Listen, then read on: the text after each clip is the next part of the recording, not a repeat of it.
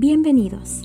Están escuchando a Cambiando Ciclos, un podcast con información de la salud mental para quebrar ciclos negativos en nuestra comunidad. La información brindada no es sustituto de la terapia de salud mental. Yo me llamo Ruby Vázquez, terapeuta asociada de familia y matrimonios. Acompáñenme.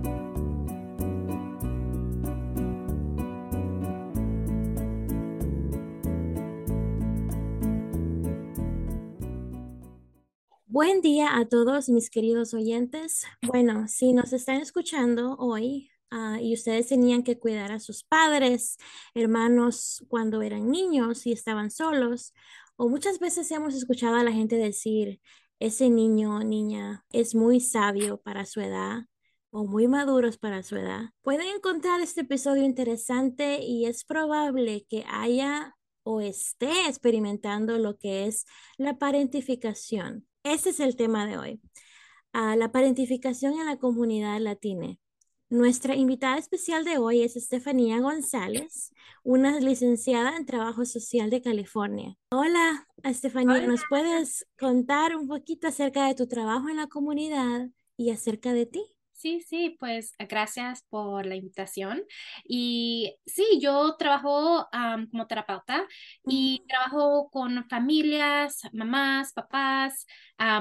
mucha de mi experiencia es trabajando con niños de 0 a 5 y pues eso también significa con sus ah, padres, con sus familias, con los abuelos. so Yo trabajo muchos con familias y ahora mi enfoque es más con mamás pasando por Ah, depresión y ansiedad después de, parir. Eso, claro, es muy necesario para la comunidad. Pues mucho gusto de tenerte aquí. Gracias por presentarte con nosotros. Y para empezar, ¿nos puedes hablar acerca de lo que la parentificación significa? Sí, la parentificación es algo, es, es, un, es una palabra más de, de, psicólogo, de psicología. Sí, sí, sí. Eso es algo que no lo vas a escuchar muchas veces si estás hablando con su, comunidad y o sea, nomás allí. So, si estás en nuestra como carrera, sí es algo que sabemos más, pero para los que no están en nuestra carrera y quieren saber más lo que es, es cuando un padre le da responsabilidades que no son apropiadas para la edad de los niños y le hacen como si es la responsabilidad de ellos de los niños. Esto es, en un sentido, hacer los niños crecer más rápido que, que, deben y eso se puede ver emocionalmente o como instrumental. Y eso hay dos diferentes tipos de parentificación y podemos hablar más de eso si quieres. Sí, sí, sí, claro. A dinos un poquito acerca de lo que las dos significan y las diferencias. Sí, so instrumental, la parentificación instrumental, eso se ve como algo muy común en nuestra cultura, cuando los niños que han crecido aquí en los Estados Unidos saben más inglés y se, desarrollan más fácil hablando ese idioma y los padres dicen, ay, traduce este, este documento para mí, se mi intérprete en citas y cosas así. Y eso a veces uno dice, pues, si me pueden ayudar, qué es el problema. pero vamos a hablar más en, el episodio de hoy de cómo eso impacta a los niños y la familia. porque sí, le está dando una responsabilidad grande a los niños y a veces es cosas que, aunque ellos hablan el idioma de inglés, todavía no saben cómo decir eso en español o qué es el concepto, o le estás enseñando, exponiendo a, a los niños a cosas que todavía su mente no están listo para entender y explicar como por ejemplo, yo te puedo decir que creciendo, uh, mis padres uh, pusieron mucha responsabilidad en mí y no fue en algo malo, pero como instrumental yo lo veo así, en el sentido de que sí, yo traducía muchos documentos, más para mi mamá, porque mi papá sí hablaba inglés, pero él estaba en el ejército, so muchas veces estaba uh, viajando y eso era, yo estaba allí con mi mamá y mi hermana y mi mamá yo la apoyaba bastante con esas cosas, con cosas de cuando era en inglés. Y yo me acuerdo cuando tenía 12 años, mi mamá ah, me llevaba todas las citas para vender la casa de nosotros. Y yo estaba hablando con el real estate agent y con gente en, ese, en esa, esa cosa y pues yo no sabía muchas esas palabras y qué, qué significaban las cosas y era difícil para traducir eso y estar involucrada en ese proceso de vender una casa a los 12 años. Y aunque yo quería ayudar a mi mamá y no, no me dolía, eso sí me hace sentir como más madura en algunas, en algunos lados. Podemos hablar más de cómo impactan después, sí, pero sí, es sí. un ejemplo de instrumental para identificación. Emocional es algo similar, pero en el sentido de que los padres buscan apoyo de los niños en el sentido emocional. So, por ejemplo, si la mamá o el papá está enojado o frustrado con el otro uh, parente, eh, le puede decir a los niños, ay, sabes que me, me frustra cuando tu papá hace esto, ¿qué debo hacer? Ay, que, y como hablan como con los niños como si era un amigo o uh -huh. si era una terapeuta y por supuesto los niños no son eso. Uh -huh, uh -huh. Sí, sí, sí. Gracias por explicarnos eso. Um, pero antes de entrar en, en, en, lo que es dar un ejemplo de mi historia, también me gustaría hablar de cómo se mira usualmente la parentificación en la comunidad latina. Uh -huh. ¿verdad? Porque a veces no lo podemos reconocer muy fácilmente porque es algo muy normalizado. Um, es necesario aclarar que el ser padre no es siempre algo que viene como que uno lo hace conscientemente. Uno solamente es padre a veces, ¿verdad? Sí. Y es, es decir, que los padres no presionan a sus hijos para que hagan actividades que le corresponde a los padres, agrede, simplemente que viene ya así, ya es así, se da naturalmente. Um, sería muy inusual si fuera lo contrario, ¿verdad? Si alguien, si un padre le dijera a un niño que lo presionara a hacer algo que no, tiene que hacer, pero sí se da también. Muchas veces eh, es la necesidad que conlleva la parentificación. Um, en la cultura latina se fomenta que nosotros le demos ciertas responsabilidades del hogar a los niños para que promueva la maduración y hasta cierto punto la independencia también. Obviamente es acerca de erradicar la parentificación y fomentar más actividades adecuadas para la edad de los niños. Este, en cuanto, hablando acerca de algún ejemplo en, de mi vida, tengo dos hermanos menores y yo soy la mayor de ellos. Mi mamá era una madre soltera y la tenía muy difícil también.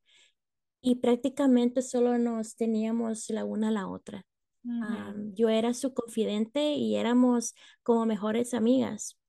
Pues como dije, ella tenía, uh, tenía 16 años cuando me tuvo.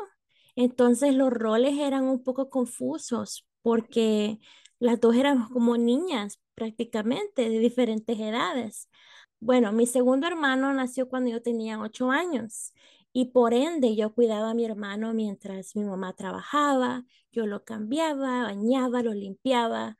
Obviamente mi mamá lo hacía también, pero yo era como la persona secundaria que lo cuidaba. Uh -huh. uh, cuando eres un niño parentificado dentro de mi cultura es algo normal uh, que se hace sin pensar. Y la verdad es que la vida no se ve igual las expectativas como un niño cambian, las prioridades de uno cambian. Uh, para decirte que en el 2000 hubo un terremoto en El, en el Salvador, uh -huh. mi hermano fue lo primero que se me vino a la mente, uh -huh. porque pues yo era, no nada más porque era mi hermano, pero eh, como lo miraba, obviamente era mi, mi hermano, pero teníamos una conexión aún más grande, porque yo también lo cuidaba. Yo ni siquiera pensé en mí, en nadie más, pero corriendo hacia mi hermano, ¿verdad? Y pues cuando mi hermano menor nació, um, yo hacía lo mismo que, pero mi mamá ya no trabajaba. Entonces ella se dedicaba un poquito más a él. Era un poquito menos la responsabilidad que caía sobre mí. Sí, sí. Uh -huh.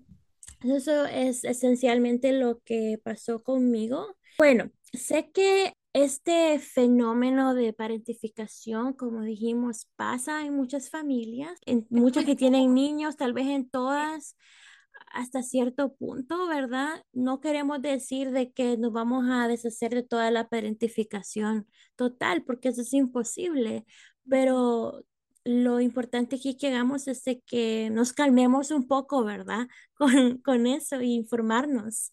Ah, hablamos un poquito acerca de los, cómo ese fenómeno ocurre en las familias. Sí, sí. Buena pregunta. La cosa es que, como dices, en la comunidad latina, lo que pasa es que somos una cultura que se enfoca en la comunidad. Y es algo bonito. Y el entendimiento es que nos apoyamos unos a los otros y que junto como, como una cultura, como una comunidad, vamos a, seguir adelante.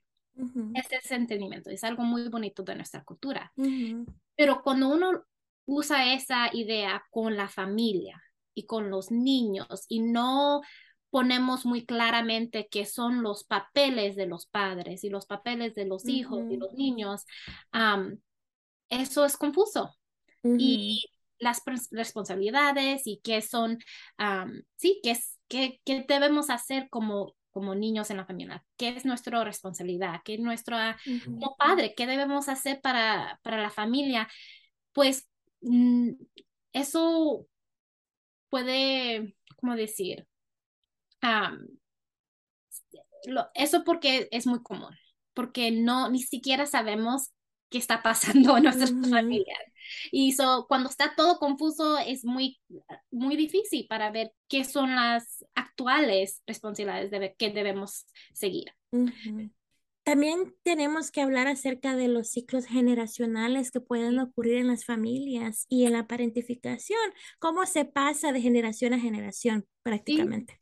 Y, y, eso que estaba hablando, cuando uno no, no sabe qué está pasando, lo que es, que está causando este impacto que vamos a hablar, ¿cómo vas a parar ese patrón de seguir a cada generación que sigue? so tenemos que saber que algo está pasando, que está ocurriendo en nuestra cultura, en nuestras comunidades, para que podamos prevenirlo en la siguiente generación. y pensando en eso, tenemos que también pensar que, ¿por qué ocurrió para empezar? ¿Qué pasó en nuestra historia eh, como cultura, como, tú sabes, latinos, latines? ¿Qué pasó que estamos en ese sentido que tenemos que sobrevivir? Para decir, y, si tú lo piensas, la, nuestra historia de abuso, de cuando piensas de cómo nuestros países fueron colonizados con violencia y tú sabes, cosas así, pues si lo piensas de nuestras generaciones para atrás, ellos estaban sobreviviendo. Es exactamente lo que están diciendo. Y no podían, no tenían el privilegio de pausar, pensar cómo sus ah, métodos de, de, ser padres están impactando a sus hijos. No, no tenían ese privilegio. Solo nomás estaban sobreviviendo para para que la próxima generación puede vivir. Que ahora nos vemos que, ok, ya tenemos, algunos de nosotros tenemos privilegios para pausar y pensar qué queremos hacer diferente, qué queremos cambiar para mejorar nuestra cultura, para hacer esos cambios más saludables. Sí, sí, sí, esa información es, es, definitivamente importante de saber porque creo que nosotros no nos ponemos a pensar exactamente acerca de las generaciones pasadas. Vivimos el día a día, pero no nos preguntamos exactamente qué pasó hace dos generaciones, ¿verdad? ¿Qué pudo haber impactado la nuestra en este momento? Y pues nosotros nos podemos convertir eso para dentro de dos generaciones, ¿verdad? No vamos a estar aquí, pero nuestros, nuestro futuro sí, y nosotros vamos a ser quienes vamos a cambiar la vida de ellos en un futuro. Y eso es hacer historia, eso es algo muy bonito ah, de poder hacer hoy por nosotros y por nuestros hijos. ok, y la, la parentificación afecta a las familias, la, el sistema de la familia es muy diferente también y este, ¿nos puedes hablar un poquito acerca de cómo afecta directamente a las familias en general? Sí, como hemos hablado, no sabemos el papel de cada persona. ¿Qué es el propósito de los padres? ¿Qué son los propósitos de los niños? Como niños, ¿qué es las responsabilidades? Deben jugar, deben estudiar, deben explorar o si no están haciendo eso, deben que están haciendo uh, quehaceres de la casa o preocupándose de cuándo va a venir la próxima comida, el próximo cheque o qué tienen que hacer para que sus padres puedan seguir haciendo lo que necesitan para sobrevivir. Y cuando empiezas a entrar a esas áreas de preocuparse de qué va a pasar, qué ellos pueden hacer para ayudar, en un sentido suena muy bien. Tú sabes, suena que los niños y la familia están trabajando juntos y no hay nada malo en eso, pero estamos hablando cuando llega un punto que los niños ya no se pueden enfocar en las cosas de niños. Y ahora están preocupándose como adultos. Y eso estamos robando los, la niñez de, de, muchos niños cuando hacemos eso y, y estamos parentificando. Sí, sí, sí, es cierto. Y pues como la estructura de la familia es impactada bastante también, porque los roles, como tú dices, son confundidos y a veces los hermanitos pueden ver a sus hermanos no como hermanos necesariamente, pero como una figura paterna, ah, consciente o inconscientemente, porque llegó un punto que mi hermanito menor, el primero, me, me, decía mamá y mm. yo lo corregía si me decía mamá es porque había ese vínculo bien fuerte, ¿verdad? Porque yo lo cuidaba también. Y pues eso puede ponerlo uno así, que me acuerdo que yo no quería salir con él porque la gente pensaba que era mi hijo. O, obviamente no, porque yo estaba muy chiquita, pero igual a mí me daba eso que no quería salir con él sola. Sí. y pues el, el INE puede sentirse que es un aliado de mamá también, el niño que está siendo parentificado, que es un aliado de mamá y papá y no un hijo más también que quiere hasta influir en las, en las responsabilidades de decidir, de decisión en la casa. Entonces, eso es también, como digo, la estructura, ¿verdad? Y sé que muchas cosas pasan también en la edad adulta cuando somos parentificados. Ya se va a poner bueno esto, ¿verdad? Porque aquí sí vamos a poder nosotros ver en realidad cómo hemos sido afectados. No todas de estas cosas que voy a mencionar tal vez son cosas que ustedes se pueden identificar, pero sí va a encontrar algunas de ellas que usted, que usted tal vez puede estar pasando por, por estas. podemos sufrir problemas de apego, a el cual se refiere a los vínculos saludables que uno tiene con los papás de uno o las personas encargadas del cuidado de uno.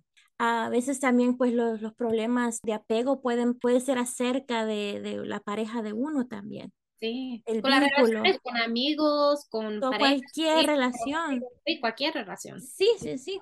Este, también se puede sufrir ansiedad, depresión y se le puede ser más duro a uno sobrellevar los enojos también. También, también aprender actividades o habilidades de enfrentamiento para combatir la depresión y ansiedad. Se puede ponerse un poquito más duro el poder combatir esos síntomas y para lidiar con los problemas que existen en la vida diaria también. Cuando uno crece es muy posible que estemos esperando que nos llegue la adultez también y preguntarse uno, ¿cuándo me sentiré adulto? Creo que eso me ha pasado a mí también y hasta ahorita todavía tengo esas secuelas. yo me siento bien joven. Aunque usted haga todas las actividades de un adulto, pero esto se da porque usted empezó a tener un rol de adulto a una temprana edad. Para el tiempo que usted es un adulto, usted ha sido adulto por millones de años atrás.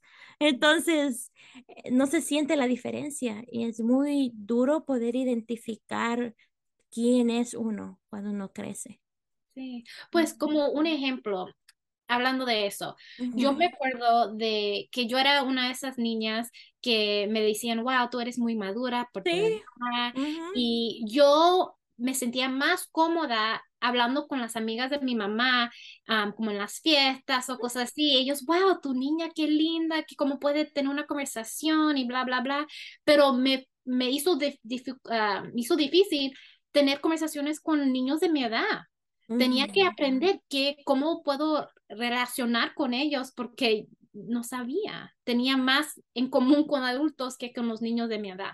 Sí, sí, mire, y ahora que está mencionando eso, comparto la misma experiencia. Aún el día de hoy, creo que la mayoría de mis amigas que me han durado por años son mayores que yo, a veces 10, 15 años, 20 años.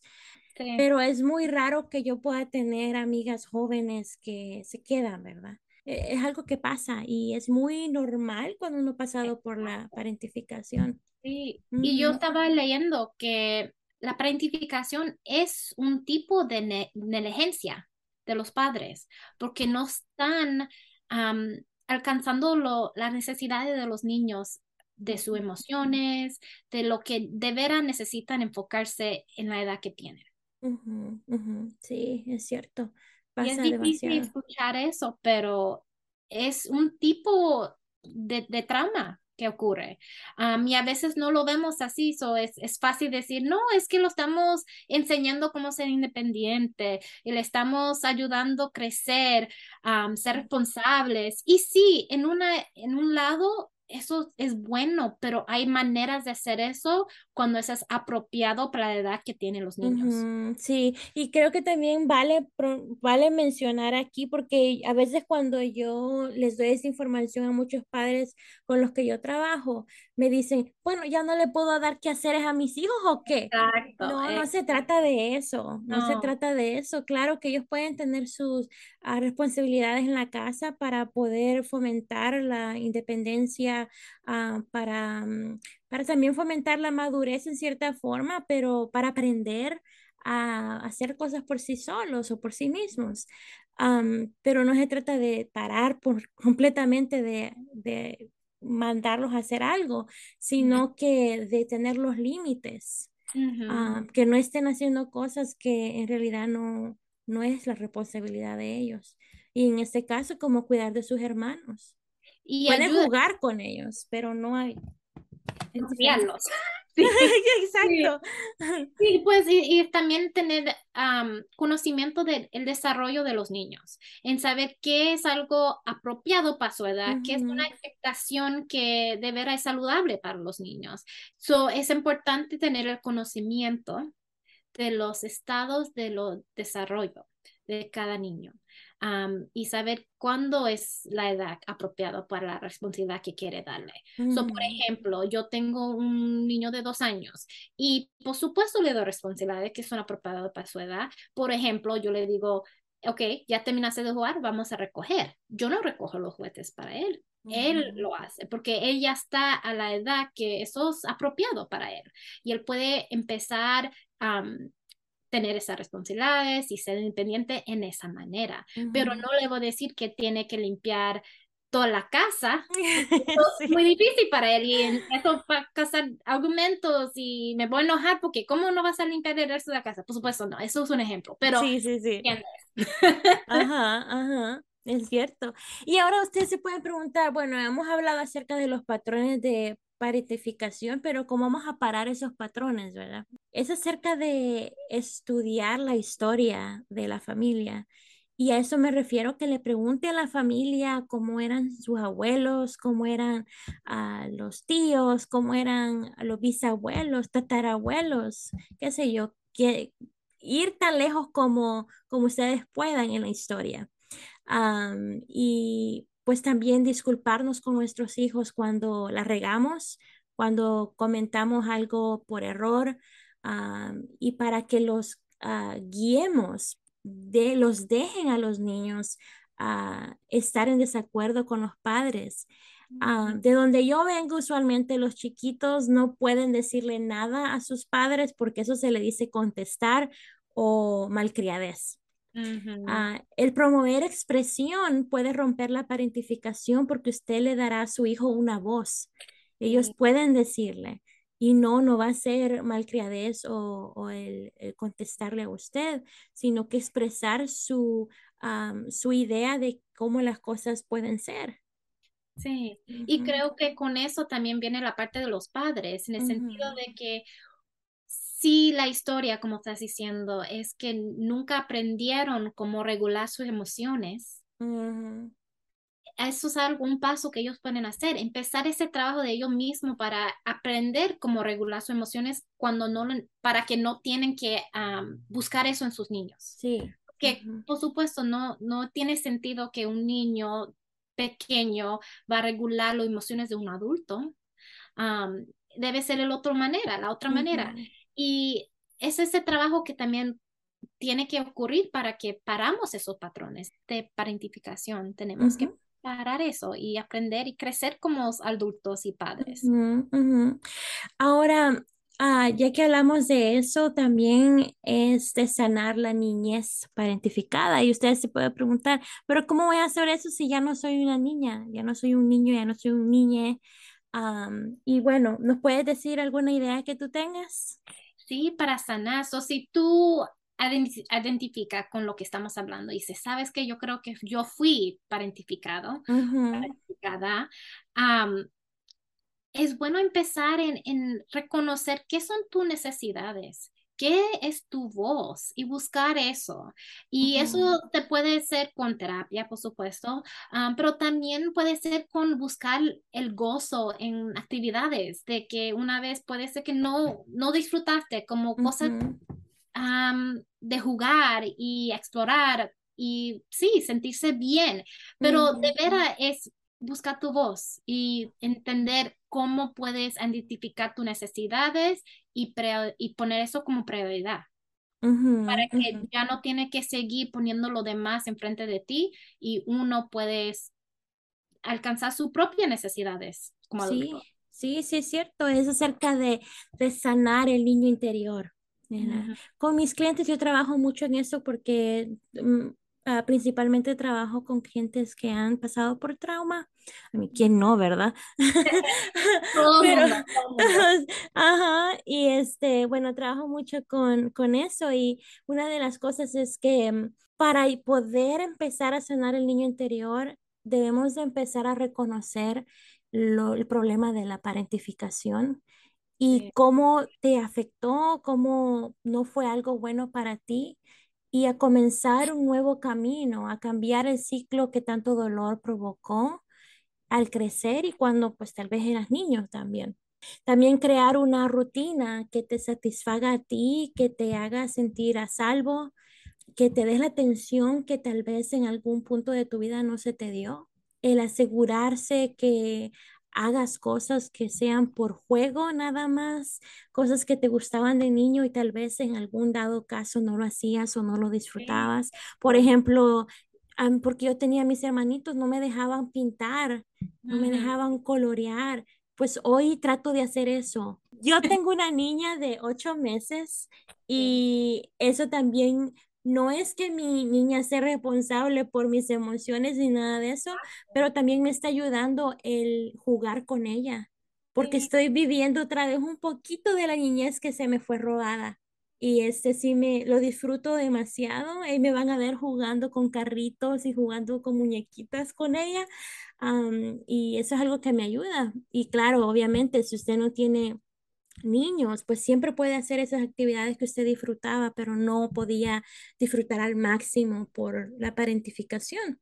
También utilizar frases positivas hacia sí mismo sí, sin críticas y si te criticas también dile a tu ser más cosas agradables. Ujú, eso puede a veces ser un poquito incómodo si no estamos acostumbrados, especialmente si venimos de una familia que también nos, además de parentificarnos, nos trataba mal verbalmente puede ser que esté muy grabada en nuestra mente que fue, será, sea muy difícil sí, ah, para nosotros decirnos esas cosas, pero es necesario que nos pongamos am, a practicarlas, aun si no las creemos. sí, Am, la, como dijiste tú, am, este, la, la terapia también es muy beneficiosa para procesar todo eso también, si le es disponible. Yo sé que no es disponible en todos los lugares, pero por eso estamos haciendo este ah, episodio para que se informe un poquito más de las cosas que se pueden hacer. Esta es una manera que a mí me ha cambiado la vida porque empecé a practicar recientemente, a rodearme de personas que no dependan de mí emocionalmente o instrumentalmente todo el tiempo, que me ponga límites aunque sea difícil. Entonces, es sí. una... Aprender a poner límites es otra parte de eso, yo creo que es muy importante. Am, y es difícil cuando uno fue parentificado, porque como, como hemos hablado, ponemos las necesidades de los demás enfrente de ujú, nosotros. ujú. Am, pero sí, los límites son muy importantes. Sí, sí, sí, claro. Am, y como les digo, es acerca de rodearse de personas que, que no necesiten tanto de uno, porque uno ya, ya pasó por mucho de eso, ¿verdad? Entonces es necesario que alguien piense en uno Sí. también, ser más mutuo. Sí, y algo que me viene a la mente antes que terminamos es también si tú eres un, una mamá, un papá que se da cuenta que, ay, yo creo que yo estoy parentificando a mis niños. También date gracia y darte permiso para, tú sabes, saber que no eres perfecto y que puedes cambiar. Ya que sabes, ahora ya puedes cambiar y puedes decir, vamos a hacer cosas diferentes, porque al final del día todos queremos ser buenos padres y tener mejores familias, más saludables. es cierto. Muchas gracias por compartir todo esto con nosotros, por haber estado conmigo en este episodio. Ah, si desean trabajar con Estefanía, yo voy a dejar su información para que usted pueda consultar con ella. Muchas gracias por haber estado con nosotros, Estefanía. muchas gracias. que tengas un bonito día.